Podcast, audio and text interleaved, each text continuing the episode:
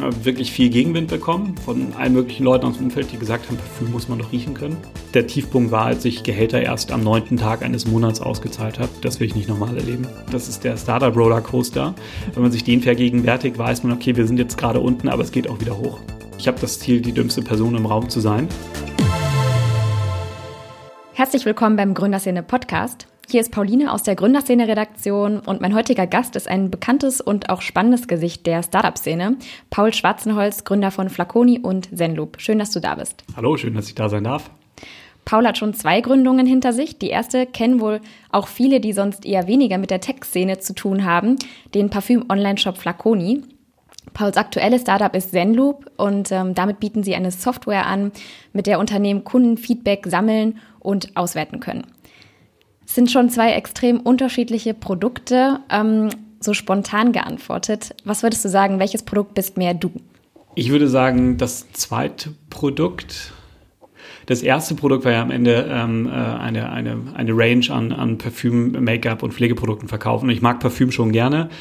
Make-up nutze ich jetzt weniger äh, und Pflegeprodukte, naja gut, manchmal inzwischen. Ähm, das, was wir jetzt machen, das liegt mir schon sehr. Das hat tatsächlich vor über, ja, ich weiß nicht, 15 Jahren angefangen, quasi im Studium. Ich habe super gerne Prozessverbesserungen gemacht.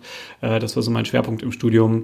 Bin dann zu Bain gegangen, habe bei Bain äh, NPS-Projekte gemacht und dann bei Flaconi Operations mitgemacht. Deswegen ist das, was wir jetzt machen, anderen helfen, besser zu werden in ihren Kundenbeziehungen. Äh, das, ja, das liegt mir schon sehr. Wann wusstest du eigentlich, dass du Gründer werden willst? Die Frage habe ich mir auch mal wieder gestellt. Ich glaube, ich wusste es mit 16, 17. Interessanterweise habe ich da ähm, in dem Alter wurde mir empfohlen, ich habe in einer Kleinstadt in Schleswig-Holstein bin ich groß geworden, gar nicht, gar kein Business-Background und habe von einem Lehrer die Empfehlung bekommen, mir äh, Wirtschaftsmagazine zu abonnieren. Habe damals das Spiegel, Spiegel und Manager-Magazin abonniert und im Manager-Magazin äh, irgendwann über Gründen gelesen, äh, über Beratung gelesen und wusste, äh, das ist so das, was ich in Zukunft mal machen will, weil ich gerne etwas schaffen will, was äh, was die Welt ein Stückchen besser macht ähm, und mit einem gewissen Impact. Und ich glaube, das kann man im Wirtschaftsbereich tatsächlich am besten erreichen. Ungewöhnlich eigentlich für einen Lehrer, weil normalerweise ist Gründen und überhaupt Wirtschaft in Schulen ja weniger Thema. Ja, ich tatsächlich bin ihm dankbar. Also die, ich habe im Manager-Magazin damals über A, die Uni gelesen, an die ich dann danach gegangen bin, mit der Zielsetzung, dass ich an die Handelshochschule wollte. Und ich habe äh, im Manager-Magazin über Bain gelesen ähm, und dachte, das, das passt zu mir und habe mir das Ziel gesetzt, zu Bain zu gehen und bin dann zehn Jahre später zu Bain gegangen. Hm. Und äh, das, was wir jetzt machen, ist ein Ergebnis aus dem, äh, was ich bei Bain gelernt habe, nämlich wie das Net Promoter System funktioniert. Von dem her Glück gehabt. Du bist ja nach der Schule, wie du gerade schon sagtest, erst ähm, an die Handelsuni oder wie hieß Handelshochschule. Die? Handelshochschule und dann hast du deinen Master an der HHL gemacht in Leipzig. Gilt ja schon irgendwie als Unternehmerschule, hat da auch einen ganz guten Ruf. Würdest du sagen, das hat dir was gebracht fürs heutige Gründersein? Ja, absolut. Also die ein Grund an die HL zu gehen war, dass ich gedacht habe, ich will Leute kennenlernen, mit denen ich gründen kann. Äh, ich will mir ein Netzwerk aufbauen, was ich einfach nicht hatte, also nicht den nicht den familiären Background ähm, und äh, und sagen, aber die Uni gut und, und dann habe ich natürlich meinen mein Mitgründer, den Björn, da kennengelernt. Ähm, mit dem habe ich in einem, in einem Wohnheim, äh, im Studentenwohnheim zusammen in einer Wohnung gewohnt. Und daraus ist äh, Flaconi entstanden und Zenloop entstanden. Von dem her hat sich das sehr bewahrheitet. Und wir haben damals auch unseren Business Angel, den Dirk Graber, der auch in HL gewechselt ist, äh, kennengelernt, der uns ähm, die erste Angel-Finanzierung gegeben hat und, und äh, das erste Büro gegeben hat, äh, dem wir sehr dankbar sind als, als Mentor. Aber der Weg von der Uni war ja nicht direkt zu Flaconi. Dazwischen waren ja noch mal ein paar Stationen. Also vielleicht kannst du einmal kurz skizzieren von der Uni, wie kamst du in die Startup-Szene? Tatsächlich würde ich sagen, das ist sogar mehr mein Mitgründer als ich, äh, der Björn, Björn Kolpmüller. Ähm, Björn ist nach dem Studium erstmal äh, nach Berlin gegangen und in die Startup-Szene eingetaucht mit verschiedenen Praktika, unter anderem bei Mr. Specs. Hat dort vor dem Livegang und während des Livegangs das ganze Marketing für Mr. Specs gemacht und er ist danach zu Procter Gamble gegangen und hat ähm, sozusagen auch da Glück gehabt, hat, äh, ist der Markenverantwortliche für, die Deutsch, äh, für den deutschsprachigen Markt für äh, die Luxusparfüms geworden. Äh, Gucci, Deutsche Gabbana und hat dann gesehen, dass es keinen guten Online-Shop gibt, mit dem er als Markenverantwortlicher zusammenarbeiten kann. Und ich bin äh, zu Bain gegangen. Das war das Ziel, was ich mir selber zehn Jahre vorher gesetzt hatte und habe bei Bain äh, viel Operations-Projekte und, und NPS-Projekte gemacht. Mhm. Und das hat einfach gut gepasst. Er hat irgendwann angerufen und gesagt, so, ich glaube, da ist, da ist eine Marktchance, wollen wir uns das nicht mal anschauen. Dann haben wir angefangen, während meines letzten Bain-Projektes parallel und eher im Job parallel zu schauen, ist der Markt da, Investoren-Pitch vorbereitet und äh, angefangen bei Investoren zu pitchen. Und als sie gesagt haben, wir finden es gut, aber nicht so lange ihr im Job seid, ähm, äh, da haben wir gesagt, okay, dann kündigen wir, ziehen wir nach Berlin und sind aufgebrochen. War es denn bei Bain so cool, wie du dachtest? Ja, also mir hat es schon viel Spaß gemacht. Am Ende hängt es immer sehr von den Personen ab, mit denen man arbeitet auf den Projekten und das wechselt alle drei Monate. Von dem her gab es gute Projekte und nicht so gute Projekte. Insgesamt äh, aus meiner Sicht ein toller Laden. Würde ich, würde ich sofort weiterempfehlen, wieder hingehen. Und wir haben auch jetzt äh, viele Beziehungen noch zu Bain, Kollegen, die uns weiterempfehlen in NPS-Projekten, weil das sozusagen der größte Anbieter weltweit ist für, für das Thema. Und was hast du damals gedacht, als, als, du angerufen wurdest von Björn und der gesagt hat, okay, lass uns mal einen Parfüm-Online-Shop machen? Dachtest du erst, okay, total die abwegige Idee oder war es für dich direkt klar, dass das wird was? Also ich glaube, ich, für mich war das klar. Wir wussten damals beide noch nicht, warum das eigentlich eine gute Idee ist. Wir haben gedacht, sowas muss es geben. Wir haben wirklich viel Gegenwind bekommen von allen möglichen Leuten aus dem Umfeld, die gesagt haben, Parfüm muss man doch riechen können. Hm. Warum, wie, wie soll das online gehen? Die Antworten hatten wir am Anfang nicht alle, ähm, aber wir hatten ein gutes Bauchgefühl, dass, dass es da eine Möglichkeit gibt. Wir wussten nicht, woher wir die Produkte bekommen und wir wussten auch nicht, wie wir das Ganze aufsetzen und noch nie einen Online-Shop vorher gemacht, aber das kann man ja alles sich beibringen. Ähm, über die Geschichte von Flaconi haben wir ja voriges Jahr schon mal was länger gesprochen. Da ähm, ist Flaconi in die Top 50 der äh, am schnellsten wachsenden Unternehmen gekommen. Aber kurz einmal zum Abholen für diejenigen, die den Artikel vielleicht nicht gelesen haben. Paul und Björn haben Flaconi 2011 gegründet und ähm, nach einem sehr erfolgreichen Wachstum 2015 an ProSieben verkauft für einen zweistelligen Millionenbetrag. Und ein Jahr später ähm, sind sie dann ausgestiegen und haben gemeinsam mit einem dritten Gründer, Lukas Latzewski, Zenloop gegründet. Was mich da mal interessieren würde, ist jetzt ja fast vier Jahre her, dass ihr raus seid. Vermisst du Flaconi noch ab und zu? Ich glaube für uns, was, was wir beide vermisst haben, ist das Team, gerade in der Anfangszeit. Das sind Leute, mit denen wir zum Teil seit fünf Jahren irgendwie an einem Thema gemeinsam gearbeitet haben, das erstritten haben, durch viele, äh, durch Höhen und Tiefen durchgegangen sind. Die haben wir vermisst. Jetzt haben wir aber wieder, ein, also man muss ehrlicherweise sagen, wir haben ein neues, tolles Team und wir haben auch ein wirklich neues, tolles Thema. Mhm. Ähm, und äh, Flaconi wächst, wächst und gedeiht weiterhin. Das heißt, wir schauen da, schauen uns das gerne und mit Freude an und sehen, dass, die, dass das neue Geschäftsführungsteam da echt einen herausragenden Job macht. Hast du jetzt noch Kontakt direkt zum Unternehmen oder verfolgst du das eher über die Berichterstattung? Ja, wir haben noch direkte Kontakte und Flaconi ist inzwischen auch Kunde von uns. Okay. Von dem her ist da wieder eine direkte okay. Beziehung. Lass uns vielleicht mal noch so ein bisschen darüber sprechen, über den Weg von Flaconi zu Zenloop. Ähm, wie anfangs schon angesprochen, sind wirklich zwei sehr unterschiedliche Sachen. Ähm, Verkauf von Parfüm und Kosmetik und jetzt Entwicklung und Vertrieb von Software. Kannst du einmal sagen, welche Zielgruppe du angenehmer findest? Ist das B2C oder ist das wie jetzt B2B? Denke, also eine unserer Stärken bei Flaconi war, dass wir geschafft haben, die Parfümhersteller zu überzeugen, mit uns zusammenzuarbeiten. Das war unser Alleinstellungsmerkmal. Die ersten, die geschafft haben, äh, Chanel zur Zusammenarbeit zu bewegen mit einem Online-Shop.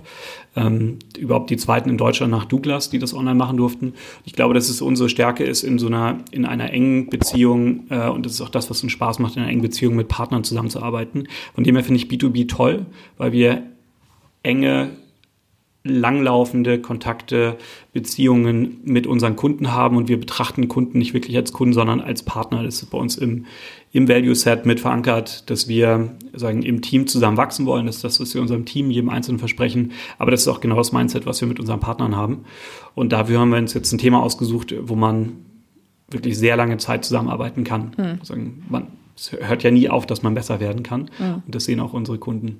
Wie hast du dir eigentlich oder wie habt ihr euch eigentlich das Wissen angeeignet? Weil ich meine, vorher warst du bei Bain, ähm, hattest vielleicht eher so ein, ein breit gefächerteres Wissen und dann musstest du dir erstmal das Parfüm- oder Kosmetikwissen aneignen und jetzt eben das von der Softwarebranche. Ähm, wie hast du das jeweils gemacht?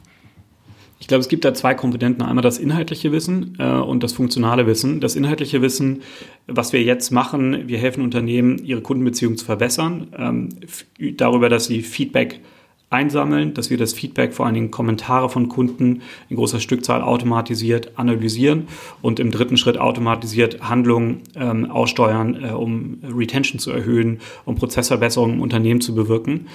Und sozusagen die inhaltliche Komponente, das haben wir uns selber beigebracht. Das habe ich A bei Bain sozusagen von der Pike aufgelernt in großen Projekten mit ähm, verschiedenen okay, Unternehmen, die ich nicht nennen darf, äh, but, äh, sagen als Bankkunden. Das haben wir damals gelernt und wir haben das bei Flaconi dann sehr intensiv selber umgesetzt und das war für uns der äh, Haupttreiber für den Erfolg, den wir mit Flaconi hatten. Wir haben einfach ähm, geschafft, sehr viele Kunden dazu zu bringen, dass sie bei uns bleiben und immer wieder kaufen.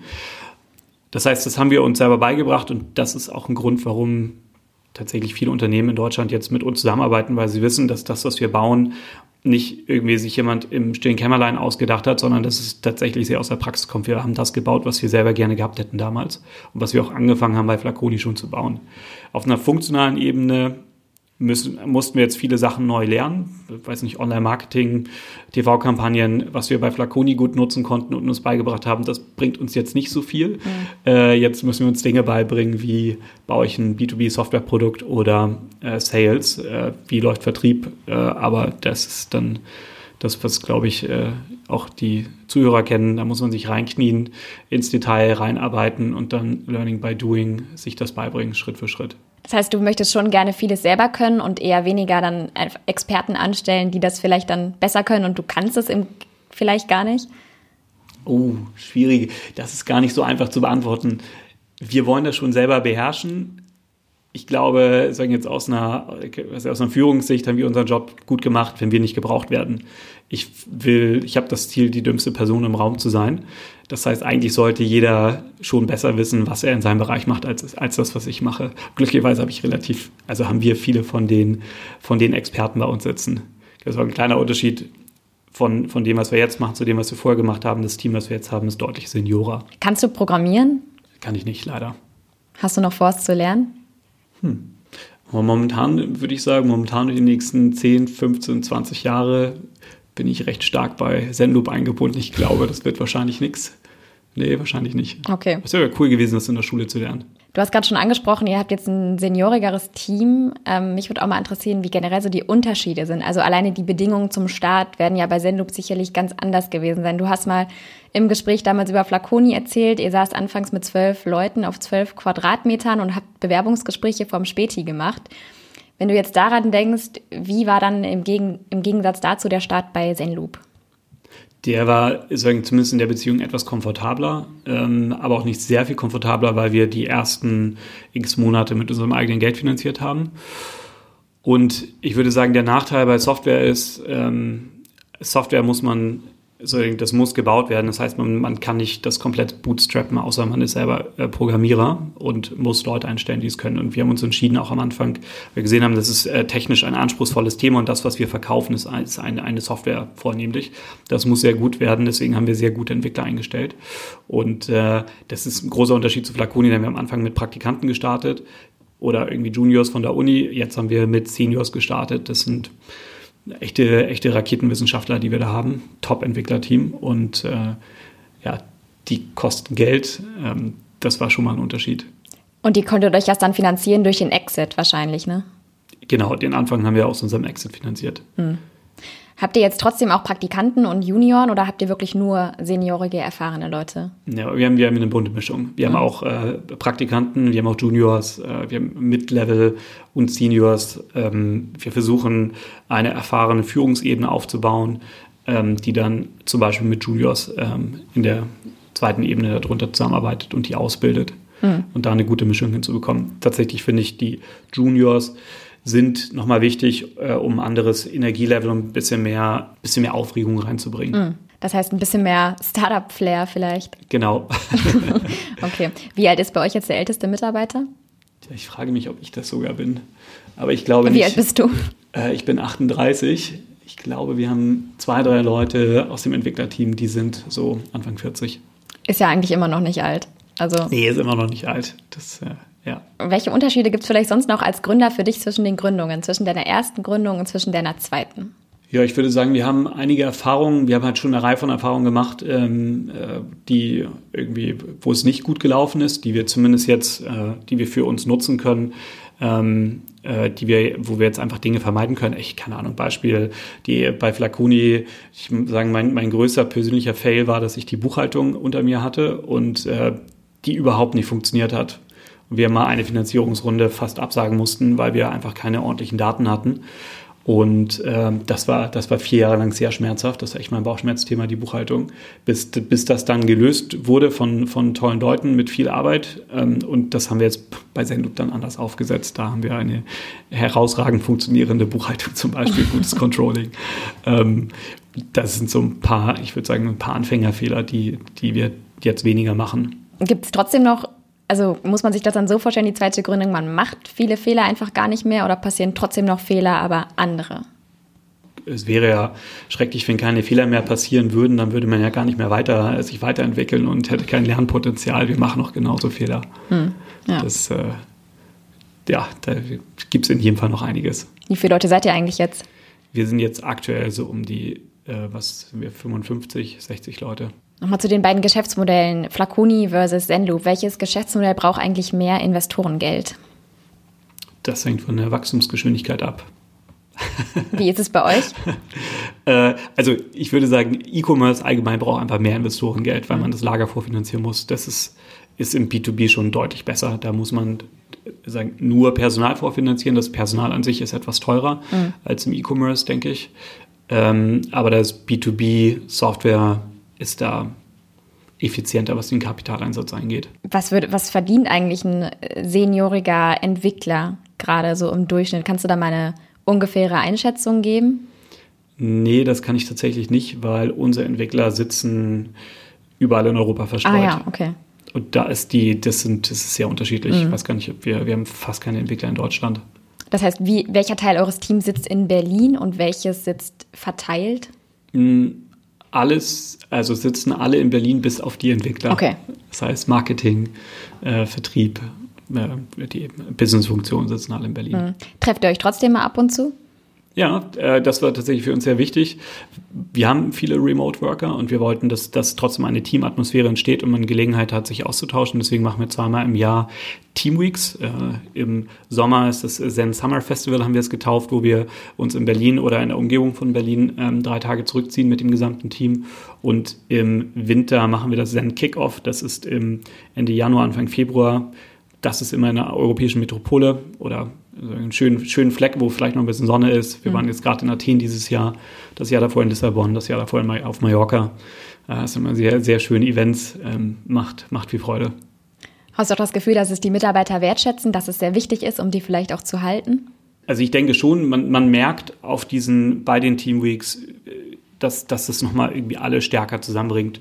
Wir sind von der Kultur her jetzt kein äh, kein, kein, kein Partyunternehmen. Ich glaube, das sagen, macht tatsächlich einen Unterschied, wenn man viele Seniore-Mitarbeiter hat, die vielleicht schon Familie haben, dann ist, ist es nicht mehr so, dass man jeden Freitagabend zusammen den äh, Rotkäppchen im Büro noch köpft und äh, das Bierchen und danach noch zusammen loszieht. Das machen wir auch, aber äh, nicht mehr mit dem gesamten Team, nicht, nicht so viel. Deswegen sind diese Team-Events sehr integrierend wichtig damit alle verstehen, was sind die Ziele vom Jahr, wo kommen wir her, äh, was ist das langfristige Ziel.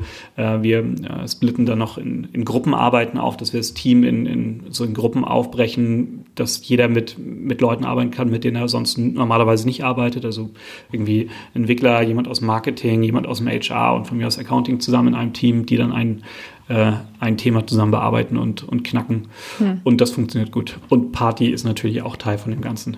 Wir hatten gerade schon ganz kurz Investorengelder angesprochen. Ihr habt ja jetzt mit Zenloop zuletzt vor einem Jahr ungefähr Geld eingesammelt, 5 Millionen Euro. Vielleicht kannst du einmal erzählen, was habt ihr mit dem Kapital bisher so gemacht? Weiter viel in den Ausbau des Produktes gesteckt, weitere Entwickler angeworben, äh, äh mehr Produktleute und das Produkt ähm, äh, um, um einige wichtige Themen erweitert. Ich würde sagen, vor, vor ungefähr anderthalb Jahren war es so, dass wir äh, noch nicht alle Kanäle abgedeckt haben, in denen man Umfragen aussteuern konnte. Wir deutlich mehr Integration gebaut zu eMasis, zum Salesforce, Zendesk, Crashdesk und so weiter, dass man sehr schnell integrieren kann.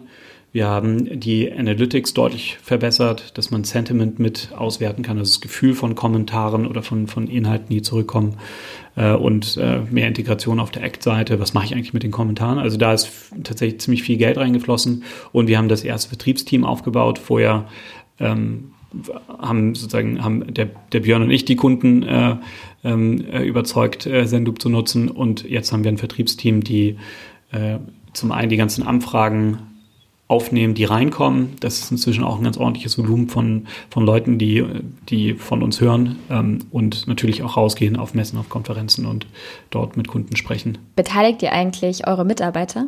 Ja, wir haben keine Struktur, dass das gesamte Team beteiligt wird, aber äh, klar, gehört dazu. Mhm. Logisch. Ist jetzt ja die letzten Tage auch ein relativ großes Thema gewesen, ähm, weil der Start-up-Verband ähm, das Thema ja gerade mehr in die äh, politische Debatte bringen möchte. Ah ja, stimmt. Ja, die Struktur ist nicht sehr, tatsächlich in Deutschland nicht, nicht sehr geeignet dafür, dass man einfach jeden beteiligt.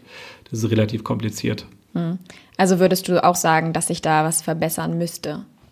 Ich glaube, das, ja, das wäre toll, tatsächlich. Also wenn man das, wenn das einfacher möglich wäre, ja. Mhm. Die, also tatsächlich, die Regelungen sind aktuell so kompliziert, dass selbst wenn man in Verträgen drinsteckt, das schwierig ist, die ganzen Regelungen zu verstehen, die es dort gibt. Ich glaube, äh, in, in den USA, die Optionsprogramme, die es gibt, die sind deutlich einfacher gestrickt. Hm. Ja, ich glaube, das ist auch genau die, die Kritik, die geäußert wird, dass es eben im Ausland deutlich einfacher ist und Deutschland deswegen einen Wettbewerbsnachteil hat. Ja.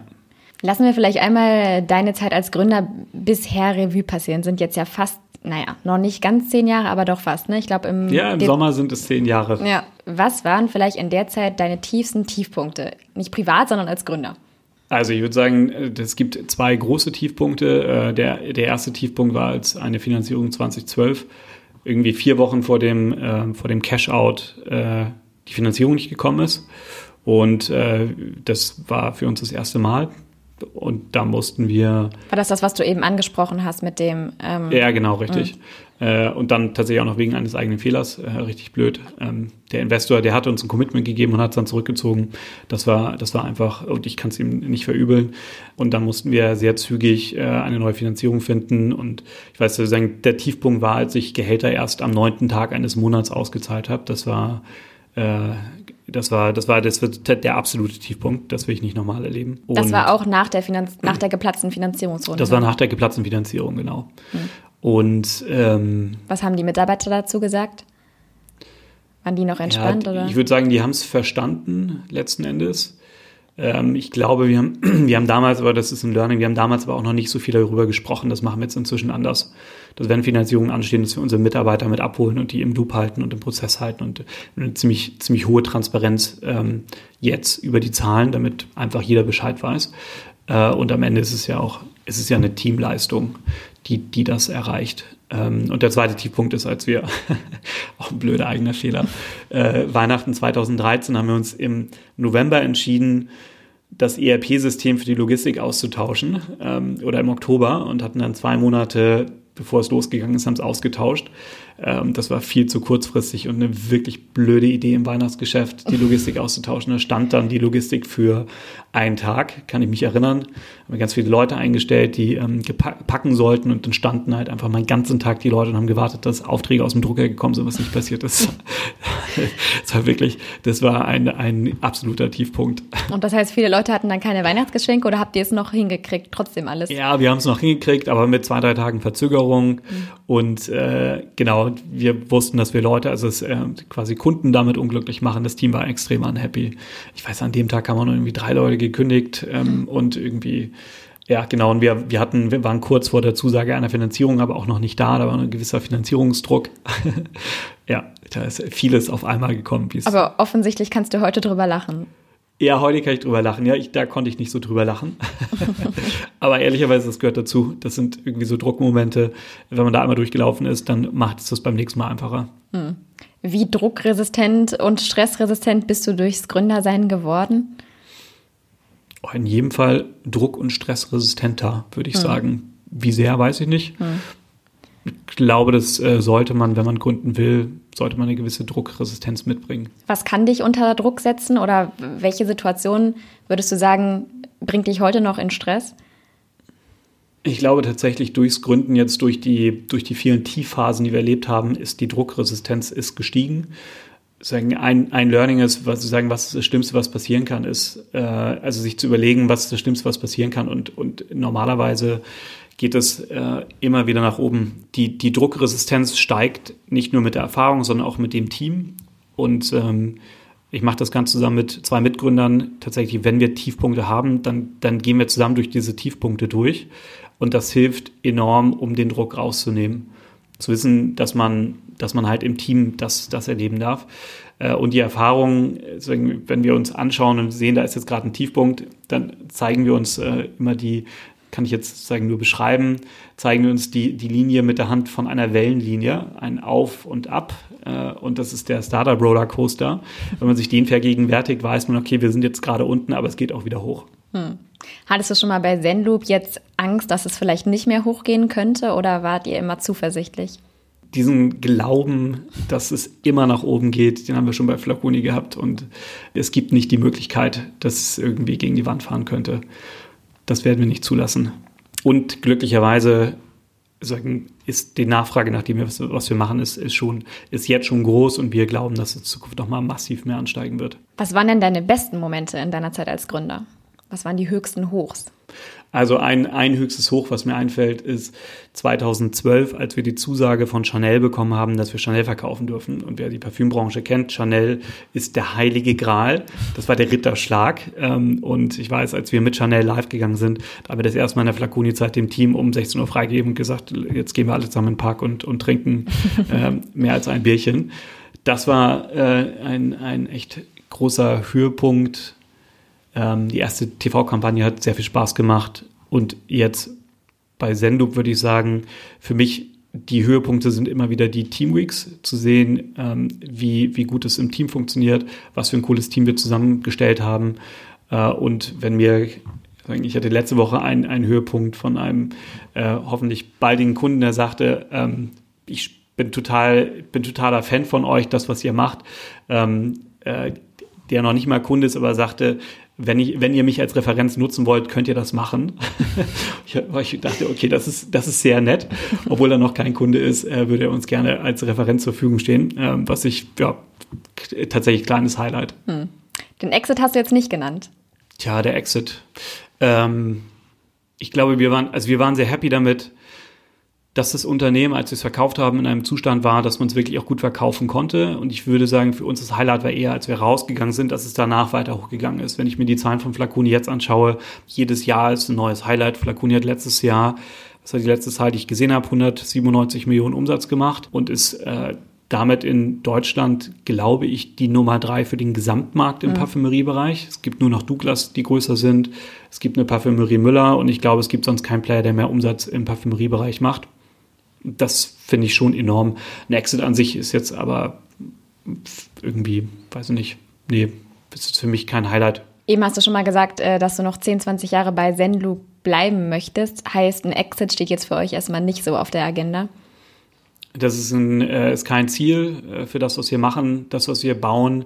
Wir wollen möglichst vielen Unternehmen auf der Welt helfen, richtig kundenzentriert zu arbeiten und die Beziehung zu ihren Kunden zu verbessern. Was mich antreibt, ist die Vorstellung, wir helfen einem Unternehmen, eine Verbesserung zu identifizieren und umzusetzen. Und das hat Auswirkungen auf Tausende, Zehntausende Kunden, die danach kommen, die viele kleine, bessere Momente im Leben haben. Und das ist das, was wir bei einem Unternehmen bewirken. Und das mal multiplizierte Anzahl der Unternehmen können wir Millionen, im besten Fall Milliarden über einen Zeitverlauf ähm, an Verbesserungen erzielen. Und Finde ich großartig. Ich glaube, ich, ich, ich wüsste nicht, wo ich einen größeren Hebel auf das Leben von vielen Menschen habe, auch wenn es kleine Momente sind. Mhm. Äh, und deswegen wollen wir das zu möglichst vielen Unternehmen bringen und denen helfen, da besser zu werden. Könntest du dir nicht vorstellen, irgendwann in der Zukunft nochmal einen Angestelltenjob zu haben? Ach, weiß ich nicht, das schreckt mich jetzt gar nicht so sehr, aber ich wüsste nicht, warum das jetzt ein Thema sein sollte. schon, schon auch schön, selbst entscheiden zu können und die eigene Vision voranzutreiben. Hm. Würdest du sa eigentlich sagen, als Gründer braucht man auch gewisse Voraussetzungen, weil man muss ja zum Beispiel auch Leute führen können, äh, beziehungsweise leiten, vor Leuten vorangehen. Ist das einfach eine Fähigkeit, die du von vornherein hattest oder musstest du dir das erstmal aneignen, Chef zu sein? Ach, das kann man alles lernen. Ich weiß, ich, also ich glaube, das sind tatsächlich alles Dinge, die man lernen kann. Und äh, auch da ist es ja so, dass es eine beständige Lernkurve.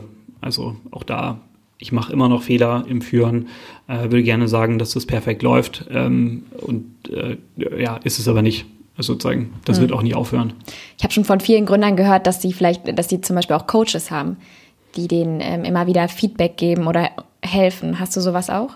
Hm, keinen strukturierten Coach. Ich habe äh, meine beiden Mitgründer, mhm. die bereitwillig mich immer wieder coachen. Äh, wir haben uns ein System, Systematik im Unternehmen, äh, 360-Grad-Feedback, äh, dass wir zweimal im, im Jahr ähm, äh, ausführliche Feedback-Sessions haben und, und da gehört auch das Feedback von meinem Team dazu die quasi anonym abgefragt werden oder auch nicht anonym, je nachdem, wie die das wollen. Äh, das ist ein Teil vom, vom Coaching. Da helfen meine, meine, meine Leute aus dem Team mir besser zu werden. Ähm, und ich bin in der Entrepreneurs Organization, das ist ein Verband oder eine Organisation für Unternehmer, wo ich eine feste Gruppe an Unternehmern habe, äh, tatsächlich, wo wir uns auch gegenseitig ähm, mit Erfahrungen äh, weiterbringen. Was machst du eigentlich, wenn du nicht an Zenloop arbeitest? Wie, vielleicht kannst du einmal so einen Einblick geben, wie sieht zum Beispiel bei dir ein Feierabend aus? Ich glaube, mein liebster Feierabend sieht so aus, dass ich äh, natürlich Zeit mit meiner Freundin verbringe und äh, das sehr gerne im Ballett tue. Ich bin großer, großer Fan vom Ballett, mhm. vom Tanz allgemein. Das ist das, was ich eigentlich am liebsten mache und äh, ich habe mir auf, auf den Plan geschrieben, dass ich wieder das Segeln beginnen will. Mhm. Ähm, das wird wahrscheinlich diesen Sommer starten als, als zweite Beschäftigung, aber das muss man gucken, ob das zeitlich machbar ist. Hast du auch mal selber Ballett gemacht? Nee, nee, Ballett tanzen kann ich nicht. Wie, wie kommt dann dein Interesse daran? Das weiß ich nicht. Ich habe keine Ahnung. Ich, ich mag Tanz sehr gerne. Hm. Ich mag einfach, äh, ja, Tanz sehr gerne. Ballett könntest du auch noch anfangen.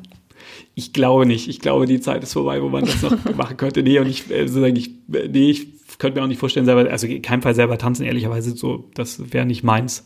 Ich finde faszinierend am Ballett, die Disziplin, die die Leute mitbringen, um das zu schaffen. Umso leichter es aussieht, umso äh, äh, schwereloser es aussieht, umso schwieriger ist es. Mhm. Das finde ich schon, finde ich enorm. Und neben dem Gründersein und dem, der Freizeit hast du ja auch noch andere Projekte. Zum Beispiel hat ja Zenloop ähm, im November letztes Jahr den Gründerball mit ausgerichtet. Wie, wie wird das Startup ausgewählt, dass das dass diesen Ball ausrichtet? Ja, das war gar nicht tatsächlich nicht Zenloop, ähm, die den Ball ausgerichtet haben, sozusagen Zenloop hat es mit unterstützt. Ähm, der, der Gründerball ist, äh, ist wahrscheinlich auch ein, ein Hobbyprojekt. Ähm, ich mit anderen Mitstreitern, äh, Verena Pauster, Philipp Pauster und Tom Fischer, äh, den Ball ausrichte mit dem Ziel, dass wir Geld einsammeln, äh, um Initiativen zu unterstützen, die Unternehmertum fördern. Das ist sozusagen mein meine, mein, mein Ehrenamt, was ich sehr gerne mache, um anderen die Möglichkeit zu geben, die mir gegeben wurde. Ich komme jetzt nicht aus dem Haushalt, wo Unternehmertum äh, jeden Tag am Küchentisch besprochen wurde. Und ich glaube, es ist wichtig, Kindern, Jugendlichen, die gerne gründen wollen, denen zu helfen, die anzuleiten. Deswegen machen wir den Ball, um das zu finanzieren. Kurz vielleicht einmal für alle, die jetzt vom Gründerball noch nie was gehört haben. Das ist ähm, ein Ball, der in Berlin stattfindet, einmal im Jahr für die Startup-Szene in Deutschland. Und ähm, genau dieses Jahr war ja der Fokus vor allem auf Startup-Teens. Ihr hattet ja auch viele junge Gründer und Gründerinnen und Gründer da. Ähm, kurz für die, die das vielleicht noch gar nicht gehört haben, dass es einen Gründerball gibt. Ähm, wie viel Arbeit ist das, dieses Event auszurichten und wie schaffst du das noch neben deinem normalen Job? Na, das war am Anfang, weil tatsächlich im ersten Jahr war das sehr viel Arbeit, ähm, äh, im zweiten Jahr etwas weniger, im dritten Jahr noch weniger und jetzt ist das eine sehr eingeschwungene, ähm, also eingeschwungenes Team. Wir arbeiten mit einer Agentur zusammen, Reblau, die die das jetzt im zweiten Jahr macht, ein großartig, dass sich einen großartigen Job macht und es ist jetzt so massiv viel weniger geworden. Ich war ja selbst auch dort und eine Sache hat mich irritiert und zwar, ähm, dass es einen Female Founders Tisch gab. Das heißt, ein, ein Tisch, wo die, ja, ich würde sagen, schon berühmtesten Gründerinnen separat saßen. Ähm, wieso habt ihr euch dafür entschieden? Also sozusagen war gar keine Entscheidung von uns, sondern ist ähm, aus dem Tisch raus entstanden. Das heißt, also, der Wunsch kam von den Gründerinnen selbst. Ja, genau. Hm die gesagt haben, sie wollen sozusagen ähm, da drin sein, also sie, sie wollen sozusagen äh, zusammen sitzen. Und äh, wir haben schon äh, jetzt beim, beim Ball und das, glaube ich, ist Entwicklung über die letzten Jahre, im letzten Jahr nochmal deutlich äh, verstärkt versucht, auch weibliche Gründerinnen auf den Ball zu bringen. Mhm. Ähm, und äh, das ist im letzten Jahr haben wir, ich weiß nicht, ich glaube 35 Prozent äh, Frauenanteil oder Gründerinnenanteil ähm, unter den Gründern da gehabt, was über, überrepräsentativ ist und was mit Sicherheit der Verena Paus dazu zu schreiben ist, die, die da äh, sehr, sehr motivierend ist und viele hingebracht hat. Und ich hoffe, dass wir da in diesem Jahr noch mehr weibliche Gründerinnen mhm. ähm, auf, auf unseren Ball bekommen. Also die Gründerinnenquote war auf jeden Fall damit auf dem Ball deutlich höher als in der Startup-Szene generell. Ja. Aber ähm, dennoch fand ich so ein bisschen, dass es ja dadurch, dass, dass sie alle an einem Tisch saßen, wirkt es so ein bisschen wie so ein ja, Club, ein kleiner eingespielter Club. Und das ist ja eigentlich genau das, was ähm, an Männern kritisiert wird, dass es immer so Männerclubs sich bildet. Von daher ist ja wahrscheinlich dieses Zusammensitzen dieser erfolgreichsten Gründerin vielleicht eher der falsche Weg. Ehrlicherweise, ich ich stecke da nicht drin. Das äh, weiß nicht sozusagen, woher da die Entscheidung kam. Wir haben ja, wir haben ja, also sozusagen tatsächlich an dem, bei dem Wahl haben wir verschiedene Tische, sagen ich möchte mal sagen, verschiedene Thementische gehabt. Das wäre jetzt nicht der einzige Tisch, wo ähm, äh, Leute aus einem, keine Ahnung, Interessengebiet zusammengesessen haben. Ich spreche da jetzt vor allem mit dir drüber, weil mir hat letztens jemand auf LinkedIn als Kommentar geschrieben, dass ich doch mal einen Mann fragen soll, was er denkt, wieso die Gründerinnenquote so niedrig ist. Ich hatte darüber nämlich mhm. mit vier Gründerinnen gesprochen und daraufhin kam eben dieser Kommentar, frag doch mal einen Mann, wieso das so ist. Die Frage stelle ich mir auch immer wieder. Ähm, es ist für mich sozusagen aus einer Männersicht extrem schwierig nachzuvollziehen. Äh, gibt es da Steine, die in den Weg gelegt werden oder nicht? Gibt es strukturelle Probleme? Äh, mit Sicherheit kann ich mir vorstellen, Gründen wird zum Beispiel, also wenn man sich überlegt, dass man Kinder haben will äh, und da sind Frauen sozusagen rein dadurch, dass dass sie die Schwangerschaft durchlaufen, äh, sind, sagen, für die wird das, ist es in jedem Fall schwieriger, noch parallel ein Unternehmen zu führen und, und Familie zu haben oder Familie zu bekommen zu haben. Das ist mit Sicherheit ein Thema, was da reinspielt. Sagen ich tatsächlich, mir fällt schwierig, das zu beantworten. Ich weiß nicht, ob es da strukturelle Nachteile gibt. Das, ich glaube, es gibt, gibt gewisse Nachteile, alleine weil die Investorenszene primär aus Männern besteht. Ähm, und wenn ich mir anschaue, äh, was, was sind Themen, sagen jetzt aus einer Angel-Sicht, zum Beispiel, die ich selber gerne mitfinanziere, ähm, wir machen auch Angel-Investments, da sind das halt Themen, die ich prinzipiell verstehe. Und ich verstehe nicht alle Themen, die zum Beispiel von weiblichen Gründern an mich getragen werden. Ich kann die einfach nicht so, für mich nicht so nachvollziehen, weil es nicht, nicht meine Themen sind. Und das ist ein, aus meiner Sicht ein Problem, ähm, äh, was man, äh, was in irgendeiner Form gelöst werden muss. Man gründet ja aus dem Bedürfnis heraus und dass dieses Bedürfnis auch finanziert wird, heißt, dass andere es verstehen müssen. Und das ist, da ist ein natürlicher Bias drin, hm. glaube ich, oder kann ich mir vorstellen, äh, was zum Beispiel dazu führt, dass halt da weniger finanziert wird. Und hm. ich weiß nicht mal, ob das ein, ein, sozusagen ein bös gemeinter struktureller Bias ist oder ob das einfach ein Gender Bias ist, der, der da ist. Hm. Das heißt, es müsste mehr weibliche Investorinnen geben. Absolut, unbedingt, ganz klar. Also wir achten bei uns in Interviewprozessen zum Beispiel darauf, dass in Interviewprozessen Männer und Frauen mit involviert sind, damit nicht nur Männer oder Frauen eine Entscheidung treffen, weil die, äh, das zeigen wissenschaftliche Studien, da in jedem Fall ein Bias drin ist, die man gar nicht ausschalten kann, weil man das bevorzugt sozusagen, was man kennt in irgendeiner Form und besser versteht. Mhm. Und das ist in Interviewprozessen bei uns wichtig, dass wir beide Seiten mit drin haben, damit wir in jedem Fall einen holistischen Blick haben und nicht aus Versehen, ohne es zu wollen, jemand bevorzugen. Bist du als Business Angel auch an einem Startup beteiligt, was von einer Frau gegründet wurde? Ja, äh, zum Beispiel äh, Loopline Systems von der Nora. Nora Herr, die haben ein äh, Mitarbeiter, äh, Mitarbeiter-Performance-Management-System gebaut. Mhm. Okay. Passt ja dann so ein bisschen auch zu euch. Ja. Also nur nicht. Inhaltlich verstanden. genau. Ähm, das ist jetzt vielleicht ein Problem, was gerade in der Startup-Szene diskutiert wird. Was sind deiner Ansicht nach vielleicht weitere Probleme, die es gibt, die es vielleicht noch zu lösen gilt? Ich glaube, also was ich also ein Thema, was ich sehe, ist die Frage der ersten Finanzierung. Ähm, wenn man nicht von einer dieser Universitäten kommt, beispielsweise, wo man ein starkes Angel-Netzwerk sagen, von der Universität mitgegeben bekommt, ist es deutlich schwieriger, glaube ich, da Finanzierung zu bekommen.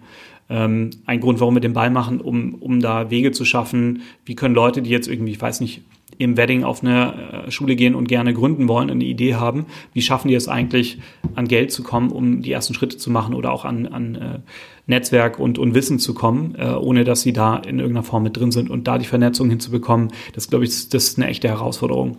Wenn man sozusagen aus, von zu Hause mit, mitbekommt, dann ist es deutlich einfacher, vielleicht mhm. auch das erste Geld mitbekommt. Wenn man das nicht hat, dann muss man irgendwo ansetzen. Und das äh, ist nicht so easy. Ist ja wahrscheinlich fast so ein Teufelskreis, wenn man zum Beispiel auf so eine Business School, wo man gegebenenfalls die Kontakte bekommt, da muss man sich das ja auch erstmal leisten können, draufzukommen. Ja, also das glaube ich nicht günstig. zwingend, weil man die, ähm, da gibt es viele äh, gute Finanzierungsmöglichkeiten, aber ich muss zumindest irgendwoher zum Beispiel einen Anreiz bekommen haben, dahin zu gehen. Ich habe davon in, einer, in einem Magazin gelesen. Mhm. Ähm, ansonsten hätte ich wahrscheinlich davon nichts gewusst und auch nicht die Idee gehabt, dass es dahin gehen könnte. Und so neben dem Gründerball, was gibt es da vielleicht noch für Optionen, Gründer mit Investoren zu vernetzen? Das ist eine Frage, die ich nicht, nicht so beantworten kann. Das ist beispielsweise das, was Startup-Teams macht. Mhm.